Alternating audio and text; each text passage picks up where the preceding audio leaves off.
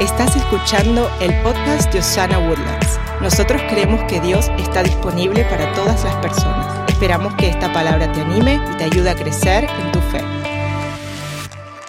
Súper contento porque hoy continuamos nuestra serie. Estamos en la tercera parte de nuestra serie que se llama Sin Límites. Yo creo con todo mi corazón que tengo un Dios que me ama sin límites que tiene el poder de restaurarte a ti y a mí sin límites. Creo firmemente que tiene una cosecha sobrenatural para nuestra iglesia y para tu familia. El día de hoy, mi propósito es que salgas de este lugar lleno de fe, lleno de los principios de la Biblia, para que podamos salir por esas puertas reconociendo que somos la luz y la sal de esta tierra y que a nuestro lado está el poderoso gigante peleando todas nuestras batallas. Alguien necesita al poderoso gigante a su lado. Yo lo necesito al lado de mi matrimonio, al lado de mis hijos, al lado de mis finanzas. Yo necesito al Todopoderoso en cada área de mi vida. Y espero que el propósito del mensaje de hoy sea este, que tú puedas crecer en tu fe y que puedas decidir convertirte en alguien que siembra para ver la cosecha espiritual en tu vida. Amén quiero empezar dándonos un recordatorio el día de hoy. Y eso es esto. Creo que es muy sencillo, pero es importante que lo sepamos. Tú y yo no podemos cambiarnos a nosotros mismos. Eso es algo muy sencillo y muy real. Solo Dios, el Todopoderoso, tiene el poder de cambiarnos. ¿Cuántos creen eso? Ah, tu manera de vivir la vida, tu manera de pensar y ahora en este contexto de nuestro mensaje, tu manera de sembrar solo puede ser cambiada por el Dios Todopoderoso. Cuando Jesús llega a nuestra vida, Él nos hace nuevos desde adentro. ¿Cuántos dan gracias a Dios por eso? Él te empodera para hacer lo que solo Él puede hacer en tu vida. Hemos hablado durante estas semanas de no comernos la semilla. ¿Se acuerdan en el primer mensaje que les dije que muchos de nosotros nos comemos la semilla? La semana pasada hablamos de lo que significaba preparar el terreno o preparar el corazón de las personas para comunicar el Evangelio antes de sembrar la semilla. Y el día de hoy yo quiero que podamos activar en nuestra mente y en nuestro corazón el acto de sembrar. Diga conmigo, sembrar. Todos tenemos concepto de lo que es dar y recibir, que aprendimos desde, nuestra niñez o desde nuestra infancia. Pero debemos dejar esos conceptos atrás, esos, eh, esas maneras de vivir atrás. Y ahora que somos hijos de Cristo, ya no vivimos como vivíamos antes en nuestra naturaleza humana. Ahora estamos en este lado donde podemos activar lo sobrenatural de Dios en nuestras vidas. Porque realmente solo la gracia y las buenas nuevas de Cristo Jesús son las que nos llevan de lo natural a lo sobrenatural. Muchos de los conceptos que vamos a escuchar el día de hoy quizás no sean lo natural para un ser humano. El ser dadivoso, el ser generoso, el sembrar amor, perdón, restauración, paciencia en esas personas que no lo merecen. Es muy difícil en lo natural, pero si permitimos que activamos lo, sobrenatural en nuestra vida, entonces no es difícil porque trabajamos con el poder del Espíritu Santo dentro de nosotros. Hoy quiero empezar leyéndole un versículo de la Biblia en Segunda de Corintios. Recuerden lo siguiente, dice Corintios, un agricultor que siembra solo unas cuantas semillas obtendrá una cosecha pequeña, pero el que siembra abundantemente obtendrá una cosecha abundante. Cada uno debe de decidir en su corazón cuánto dar y no den de mala gana ni bajo presión. Y esta es la frase en la que me quiero enfocar el día de hoy, porque Dios ama a la persona que da con alegría. Realmente, si somos honestos, el ser del lado dador no es muy natural. Yo recuerdo cuando yo era niño, en Navidad o en mi cumpleaños, a mí me gustaba más ser el que recibía que el que daba. Es más, algunos de ustedes que están haciendo así en el auditorio son igual que yo. Somos buenos recibidores. ¿Cuántos son buenos recibidores? No levante su mano tanto, nada más haga así. Pero es la naturaleza del ser humano, ser gente que le gusta, a ver, ¿a quién le gusta que le den regalos en el nombre de Jesús? Yo cuando salgo de aquí, algunos de ustedes, el Espíritu Santo los llena de sabiduría y me han regalado tarjetas para ir donde venden ese café verdecito del signo ese. Y el Espíritu Santo sigue hablando a la congregación continuamente. No, perdón.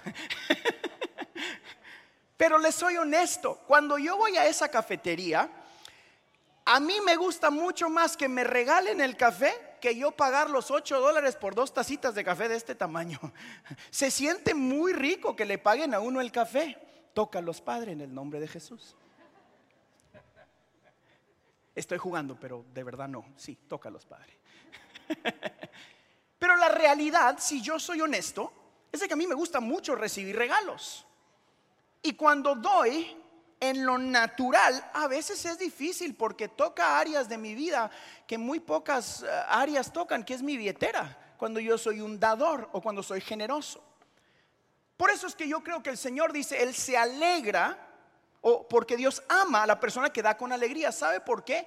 Porque eso requiere que salgamos de lo natural y el realmente alegrarnos por ser el que está dando y no recibiendo requiere que nosotros digamos, yo he sido bendecido, por eso doy. No es por mis propias fuerzas, por eso doy. Yo soy agradecido, Dios ha sido Dios ha sido grande en mi vida, por eso yo soy generoso. Cuando activamos la generosidad, nos parecemos más al Señor que a nuestra naturaleza humana. Y eso es lo que quiero que miremos el día de hoy. No le estoy hablando solo de finanzas. La semana pasada hablamos de los regalos o los frutos del Espíritu.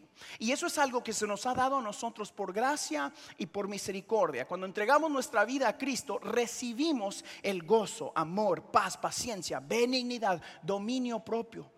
Todas esas cosas que usted recibió a través del Espíritu Santo, ahora son los frutos que necesitamos, no debemos, necesitamos ser generosos con esos frutos del Espíritu. Cuando Jesús llega a nuestro, interior, Él realmente cambia nuestra manera de existir. Sin Cristo, éramos egoístas por naturaleza. Con Cristo somos generosos o sembradores. Diga conmigo, sembradores. Dios primero suple nuestras necesidades. Cuando usted vino a Cristo, usted tenía una necesidad emocional, tenía una necesidad espiritual. Muchos teníamos una necesidad financiera. Muchos teníamos una necesidad en nuestros matrimonios X, Y y Z. Usted siga llenando la lista. Y cuando llegamos a Jesús a través de su Espíritu Santo, nos da regalos como este, una paz que sobrepasa lo que podemos entender. ¿Sabe qué significa eso? Que quizás no han llegado las finanzas, pero tú, estás confiado de que vas a estar bien porque vas de la mano del Todopoderoso. Que quizás tu matrimonio está pasando dificultades, pero vas de la mano del Dios que sana, que salva, que restaura, que protege. Antes estábamos perdidos y sin Cristo y ahora el Señor te da una dirección y un propósito de vida y te regala la vida eterna. Damas y caballeros, eso es lo que debemos de sembrar en las personas a nuestro alrededor. Los hijos que, que quieren reflejar al Padre son hijos generosos. La iglesia que realmente quiere reflejar al Dios Todopoderoso es una iglesia generosa Osana Woodlands está lleno de gente generosa. Yo creo firmemente que Dios quiere bendecirte tanto que tengas que dar porque tienes demasiado, hasta que sobre y abunde, dice la palabra. ¿Cuántos reciben esa palabra? Eso es de Dios. Yo no creo en un Dios de escasez. Yo no creo en un Dios que quiere una iglesia que, que, no pueda ser generosa. Yo creo que Dios nos ha llamado a esta área, a Woodlands y sus alrededores, para que seamos la iglesia hispanoparlante más generosa de toda esta área. Yo quiero que nos conozcan como una iglesia generosa en el nombre de Jesús. Que no venimos a tomar, sino venimos a dar la gracia y el poder que Jesucristo nos ha dado a nosotros. Damas y caballeros, yo quiero que nuestra iglesia sea reconocida por la iglesia más generosa de esta área.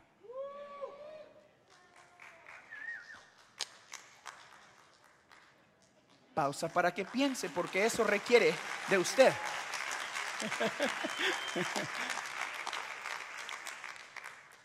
La realidad es que eso es muy difícil, ¿verdad? Eso predica muy fácil. Nosotros los predicadores tenemos frases como, oh, that preaches well. Eso predica bien. Como Dios quiere bendecirte. Y la gente dice, amén. Dios quiere que tu negocio crezca. Amén. Pero Dios también quiere que cumpla sus principios bíblicos.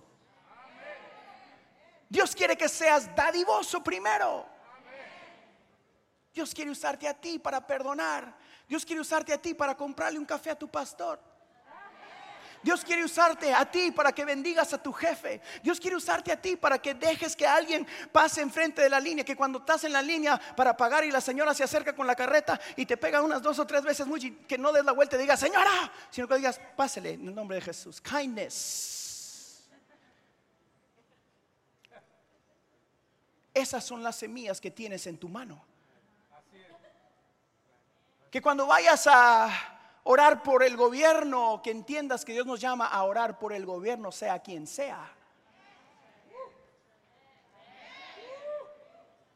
Que cuando mires a tu jefe y aunque él llegue 10 minutos más tarde que tú, no digas, yo debería ser el jefe, yo puedo más que él. Llévatelo, Padre. No, no. Sino que lo bendigas y que trabajes y que hagas lo tuyo con excelencia para que la excelencia a través de lo que Jesús te ha dado a ti sea lo que te promueva. Mira lo que dice la Biblia en Gálatas capítulo 2. Mi antiguo yo ha sido crucificado con Cristo. Ya no vivo yo, sino que Cristo vive en mí. ¿Cuántos dicen amén? Así que vivo en este cuerpo terrenal confiado en el Hijo de Dios, quien me amó y se entregó a sí mismo por mí. Ahora Cristo vive en mí por eso yo soy generoso, porque su espíritu es un espíritu generoso. Porque Dios es generoso, yo también debo de ser y necesito ser generoso. Este versículo se usa mucho cuando la gente habla de salvación. Pero hoy yo quiero que tú lo mires en un diferente, de un diferente ángulo. Y ese es que tu manera de pensar que estaba acá, que decía, me gusta solo recibir, ese es tu antiguo yo. Y que podamos realmente crucificar ese antiguo yo y decir, ahora Cristo vive en mí. Y, porque Cristo vive en mí, yo voy a vivir una vida generosa. Voy a ser un sembrador. Porque la realidad es que el mayor enemigo de la generosidad es el egoísmo.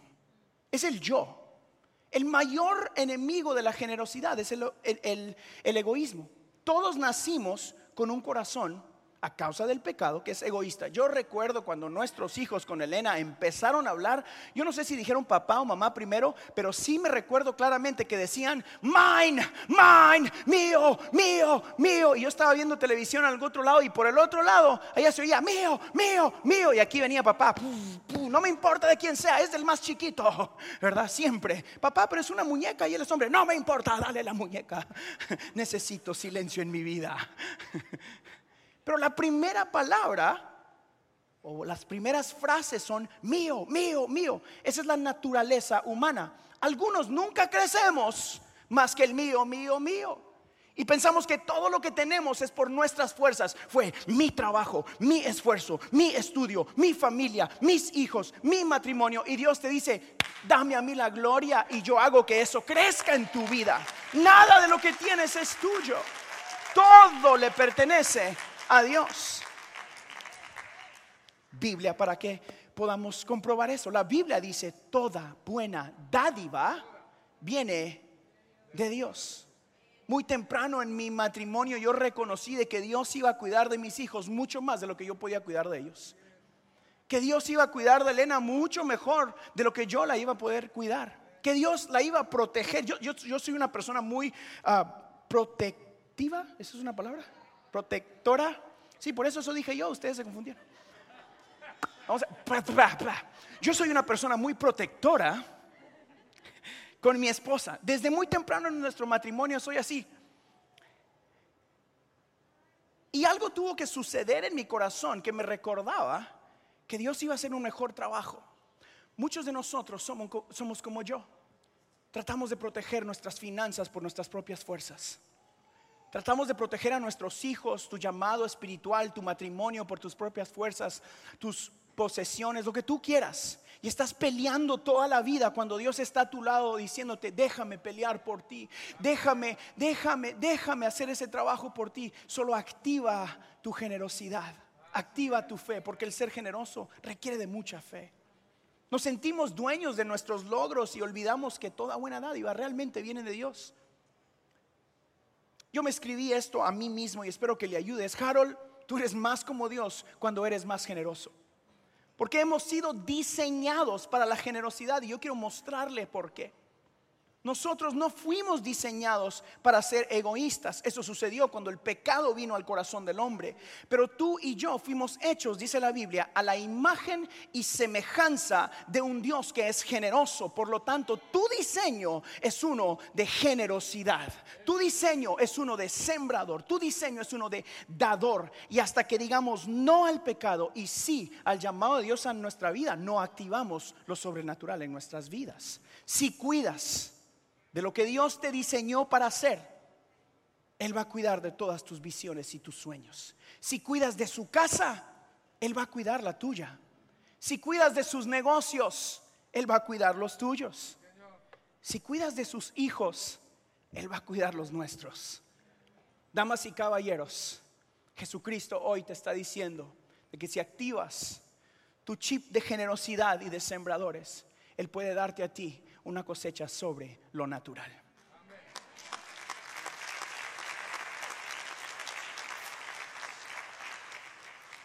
Lo primero que sucede, o que yo aprendí en este, mientras yo preparaba este mensaje, es de que Dios suple las semillas a los sembradores, no a los necesitados.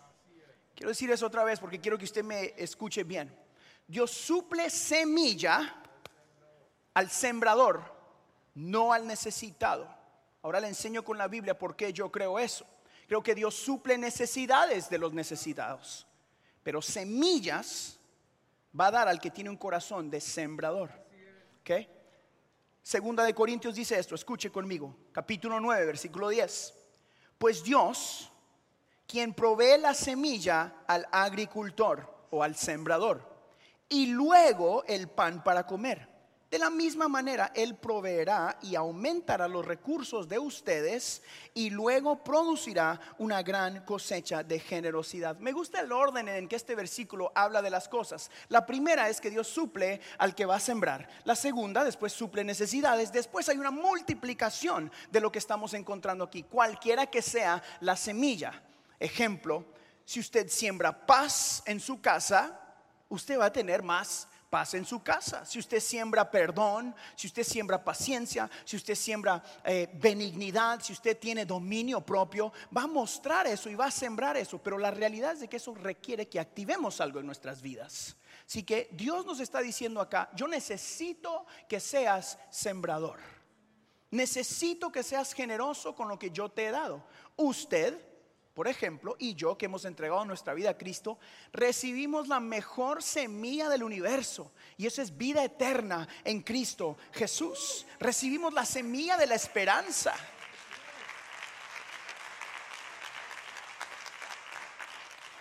Pero qué triste cuando la iglesia viene y se queda con esa semilla en una silla.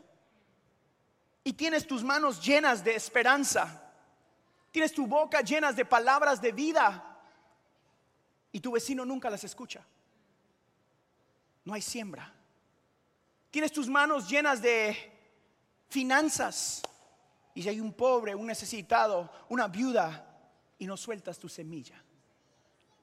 Vienes a la casa de Dios y Dios te dice, necesito que cumplas el principio del diezmo y la ofrenda. Tu 10% me pertenece. Dame la oportunidad de bendecir tu 90. Y tú dices, mm, mi semilla. It's okay, God. Y Dios dice, no puedo poner más semilla en tu mano. Tienes las manos llenas. No puedo darte más. Y tú dices, Señor, pero cuando le pegue a la lotería, yo le compro el templo a Osana Woodlands. No, no diga amén ahí, hombre. Amén, pastor. Úsame a mí, Señor, dijo alguien ahí atrás. Tu siervo está disponible. No, Dios dice, no, no, no. Existe la manera bíblica de hacer eso. Sea fiel con sus diezmos. Sea fiel con sus ofrendas y Dios va a bendecir tus finanzas. Porque sometemos cosas como nuestra vida a Dios. Pero las finanzas, eh, espérame Señor. La billetera, esa es mía, Padre. Todo lo demás es tuyo. Los hijos, Señor, bendice mis hijos. Los someto a ti. Y estás lucha y lucha con tus finanzas y dices, no, no entiendo qué pasa. Y Dios te dice, porque no estás haciendo lo que te llamé a hacer. Necesito gente generosa para poder bendecirlos. Porque usualmente cuando hay un gran sueño, empieza con semilla. Cuando mi esposa y yo soñábamos en Osana Woodlands, no existía todos estos cientos de gente, no existían los miles que miran eh, en Facebook todas las semanas, pero nosotros sembramos nuestra semilla y ahora somos cientos y cientos y cientos semana tras semana escuchando que Dios está disponible porque la semilla se sembró. ¿Y cuántos dan gracias a Dios por este lugar? Así que hoy yo quiero recordarte no importa en qué etapa de tu jornada espiritual estés, Dios quiere usar lo que ya tienes en tu mano. Pausa. Yo quiero que usted piense, ¿qué tengo en mi mano? ¿Será mi talento? Y yo quiero en este momento hacer un paréntesis y honrar a todos nuestros voluntarios. Me contaron que ya vamos un poquito menos de 150 voluntarios en Osana Woodlands que están sembrando su tiempo, sembrando su talento, sembrando su esfuerzo. Dale un fuerte aplauso a esta gente, por favor. Bienvenida, seguridad, líderes de oración, servicio en inglés. Hay decenas y decenas de gente trabajando detrás de cámaras para que nosotros podamos adorar al Señor. Esa es gente que decidió sembrar en esta casa y este lugar es buena tierra en el nombre de Jesús. Y tú tienes algo que necesitas activar para Cristo. ¿Serán tus finanzas? Actívelas en el nombre de Jesús. ¿Será tu tiempo? Active eso en el nombre de Jesús. ¿Será tu experiencia? Has estado en el ministerio muchos años y, y ahora estás en pausa. Yo creo que es tiempo para Osana Woodlands de crecimiento, así que necesitamos tu talento, necesitamos tu tiempo y también necesitamos tus finanzas para que este ministerio alcance toda la gente que Dios quiere que alcance en el nombre de Jesús. Es tiempo de crecimiento para nuestra iglesia, pero vamos a crecer a través de lo que Dios va a poner en tus manos. La visión que tú tienes para tu vida está ligada a la cantidad de semilla que siembras. La visión para tu vida está ligada a la cantidad de semilla que Dios ha puesto en tu corazón. Porque no existe una cosecha abundante sin una siembra abundante. Así que no, podemos esperar una gran cosecha si siembras poca semilla. Eso es lógico, ¿verdad? Hay gente que espera mucho y, invierte poco. Le, doy un, un secreto que sucedió en mi vida. Yo entendía que yo iba a estar acá domingo tras domingo. Y alguien me preguntó esta semana, Harold, yo me pongo nervioso y me siento que me tiemblan las patas cuando paso. Y, tú pareces que te estás riendo ahí, como que la pasas re bien y, y qué sé yo. Y yo le dije, tú, si tú supieras la cantidad de veces que yo predico esa cosa a mí mismo y a la pobrecita de Elena en la casa. Porque yo entendía que había algo que hacer antes. Tenía que prepararme para lo que Dios estaba llamando. Entonces, en un tiempo me puse a, ver lo que predicaban los mejores predicadores de la historia, como mi suegro. O sea,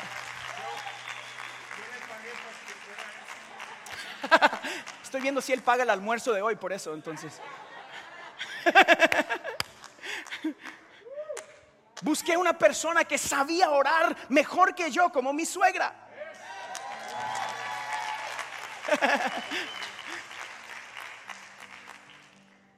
Y empecé a sembrar mi tiempo. Y mi pobre suegro tuvo que aguantarse porque yo era como una esponja. ¿Y qué lees? ¿Y cómo se prepara un mensaje? ¿Y cómo caminas? ¿Y qué se debe comer los domingos? ¿Y cómo me amarro los zapatos? ¿Y cómo me debo peinar? Bueno, él ya no se peina tanto, pero yo sí. Entonces... Todo esto no estaba en mi mensaje. Ya perdí el almuerzo ahora. Tranquilo, yo voy a pagar el almuerzo. Quiero que me entienda una cosa. Tienes que invertir tu tiempo para que Dios te dé lo que Él quiere darte. Tienes que plantarte en el lugar correcto espiritualmente. Osana Woodlands es un buen lugar para plantarte en el nombre de Jesús. Aquí te vamos a enseñar a ser generoso. Aquí vamos a ser una iglesia dadivosa. Este lugar está creciendo gracias a que la presencia de Dios está acá y no a quien personas estén acá, sino porque Dios nos dijo que Él iba a traer el crecimiento. Y yo creo que Dios te trajo aquí para activar lo espiritual en tu vida y darte a ti lo sobrenatural que Él tiene para ti. Nosotros reflejamos más a Dios cuando somos gente generosa. Óigame, deje una buena propina hoy cuando vaya a comer. Especialmente si tiene una camisa de la iglesia. Oiga.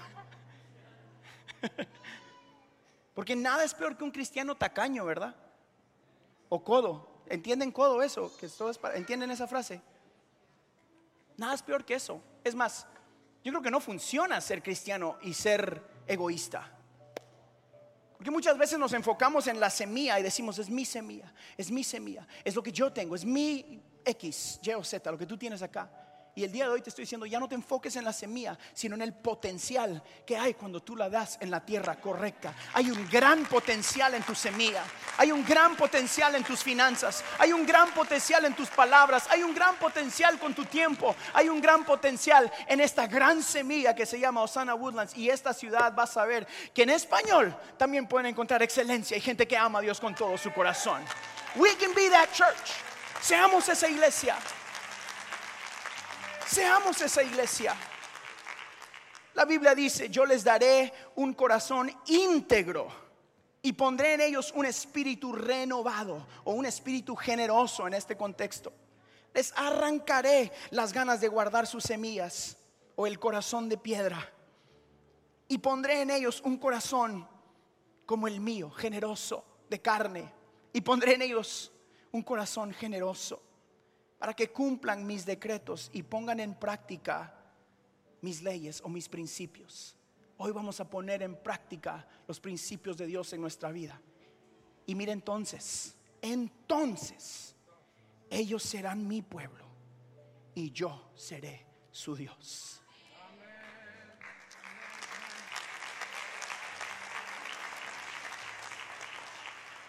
Cuando cuando ese espíritu entra en nosotros, cuando tú das tu vida a Cristo, recibes el mismo espíritu de Dios Padre que dijo, porque de tal manera los amo tanto que doy mi único hijo para tener la gran cosecha en todo el mundo de nuevos hijos e hijas en Cristo Jesús. A través de la mejor semilla de la historia de la humanidad, usted y yo somos la cosecha que el Padre heredó, la cosecha de almas, de familias, de gente restaurada. La mejor semilla fue Cristo Jesús. El Padre dio para que tú y yo estuviésemos acá.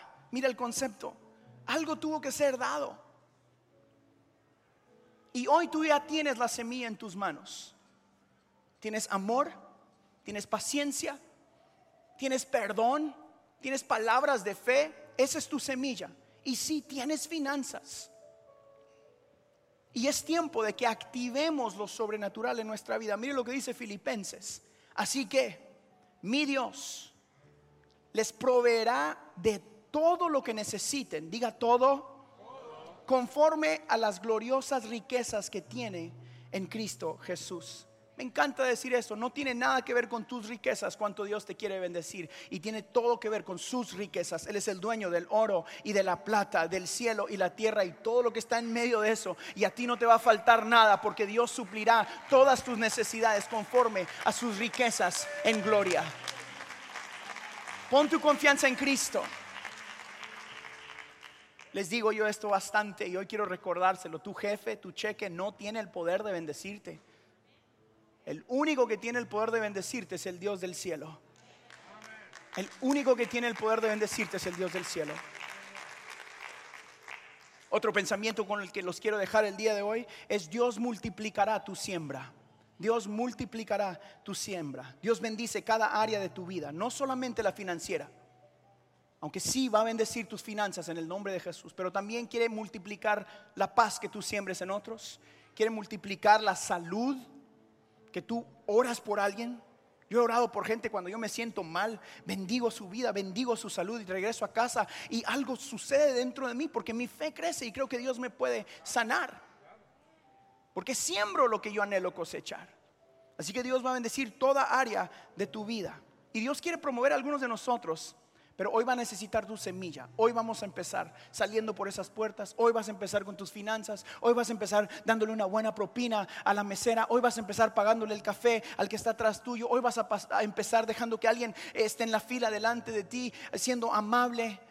Empiece a sembrar al día de hoy no seamos gente que solo tome, seamos generosos en cada área de nuestra vida. Ore por alguien, no solo pida oración. Bendiga a alguien, no solo pida bendición. Sírvale a alguien, no solo espere ser servido. Es tiempo de que Osana Woodlands empiece una revolución de sembradores, de gente generosa en esta ciudad. Yo creo que nosotros debemos de ser la iglesia que sabe sembrar.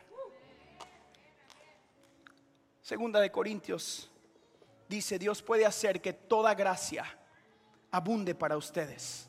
De manera que siempre en toda circunstancia, en medio de la pandemia, aun aunque no tengas trabajo, en toda circunstancia, aun aunque estés enfermo, en toda circunstancia, aun aunque te sientas triste, en toda circunstancia, aun aunque has pasado por algo en tu matrimonio, en toda circunstancia, tengan todo lo necesario, el pan, tengan finanzas, tengan salud, tengan paz, tengan todo lo necesario y toda buena obra abunde en ustedes, toda buena obra abunde en nuestra iglesia, en nuestras casas, en nuestros hijos, en nuestra familia. Es que Dios está interesado en que sus hijos sean generosos. Porque activas lo sobrenatural. Yo no le estoy predicando un evangelio eh, que dice que todo está bien. Yo no le estoy diciendo eso. Yo le estoy diciendo en medio de la circunstancia tienes en quien confiar. No le estoy diciendo que todo va a ser color de rosa y que mañana eh, eh, algo, no sé, lo que usted esté pensando. No, no, no. Yo estoy diciendo, mañana puedes despertarte y decir, hoy tengo nueva misericordia. Hoy puedo empezar de nuevo. Hoy Cristo va conmigo al trabajo. Hoy Cristo va a sanar mi matrimonio. Hoy Cristo va a cuidar de mis hijos. Mañana mismo puedes activar lo sobrenatural en tu vida si empiezas a sembrar tu tiempo, tu esfuerzo. ¿Por qué? El último pensamiento para hoy es Dios cuida de tu siembra. Dios va a cuidar de tu siembra. Cuando sembramos, activamos nuestra fe y permitimos que Dios obre a nuestro favor. ¿Se recuerda al principio del mensaje? Le dije que Dios va a cuidar a sus hijos mejor que usted los puede cuidar. Cuando los sometemos a Él, activamos nuestra fe de decir, Dios, yo sé que tú me los diste cuando sometes tu matrimonio a Cristo Jesús realmente y activas los principios para el matrimonio. Por ejemplo, mujeres, respeten a sus maridos. Maridos, amen a sus esposas. Activas lo sobrenatural de Dios. Pero si Él no se merece mi respeto, no importa, usted fue llamada a respetar. Pero si ella no se merece que yo lo ame, ámelo en el nombre de Jesús. Ámelo de alguna manera. Busque maneras de mostrar su amor. Activa lo sobrenatural de Dios. Y tu matrimonio está sometido a los principios bíblicos. Tus finanzas. Siempre dar y se os dará. No trabaje, trabaje, trabaje más y más y más y más. Ahorre, ahorre, ahorre, ahorre, ahorre. Aunque todos esos son buenos, buenos consejos. Son buenas cosas que hacer en tu vida. Pero es mejor vivir bajo los principios de la palabra. Cuando sembramos, activamos nuestra fe escribí estas palabras para mí realmente. Y yo me refería a la iglesia, a Osana Woodlands. Mi trabajo es sembrar acá los principios bíblicos. Mi trabajo es sembrar. Su trabajo es cuidar. Y yo declaro en el nombre de Jesús que Dios está cuidando de nuestra congregación. Que el pastor de los pastores, que el rey de los reyes camina a tu lado Guarda tu mente y tu corazón al escuchar estas cosas y que cae en buena tierra en el nombre de Jesús para que seas una familia fructífera a través de los frutos del Espíritu Santo. Es nuestro trabajo sembrarlo y permitir que Dios haga el trabajo de crecerlo. Dios puede hacer más de lo que tú y yo podemos hacer con lo que tenemos en nuestras manos el día de hoy. Así que yo quiero animarte a que confíes tu semilla al Dios que puede hacer más con tu semilla. El próximo nivel de nuestra iglesia va a necesitar de gente generosa. El próximo paso que Dios quiere para nosotros te necesita a ti. Y hoy yo quiero abrir mi corazón con ustedes. Esta semana yo estuve clamando a favor de la generosidad de nuestra iglesia. Yo realmente quiero ser parte de una iglesia en esta ciudad, en Woodlands, que sea luz. No anhelo Nada más. Que tu vida sea bendecida a través de los principios de Cristo Jesús. Que entregues tu vida a Cristo, que la presencia de Dios realmente inunde tu hogar y que tus hijos puedan crecer y ser la próxima generación. Entiendo que lo que estamos haciendo en este lugar tiene un legado.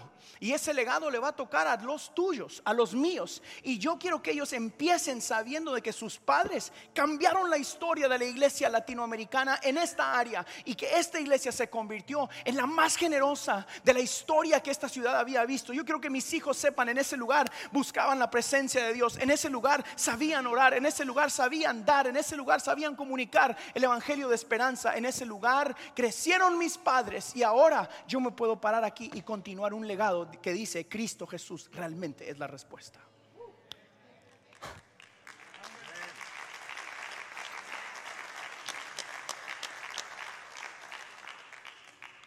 Pero va a necesitar no la fundación humana, va a necesitar una fundación espiritual. Porque lo que Dios ha prometido para nuestra casa es más grande de lo que nosotros pudiéramos hacer. Lo que Dios está creyendo para esta iglesia es mucho mayor de lo que nosotros pudiéramos construir con nuestras propias fuerzas o habilidades. Va a requerir que todos los que hemos dicho, esta es mi casa, activemos lo sobrenatural en toda área de nuestra vida.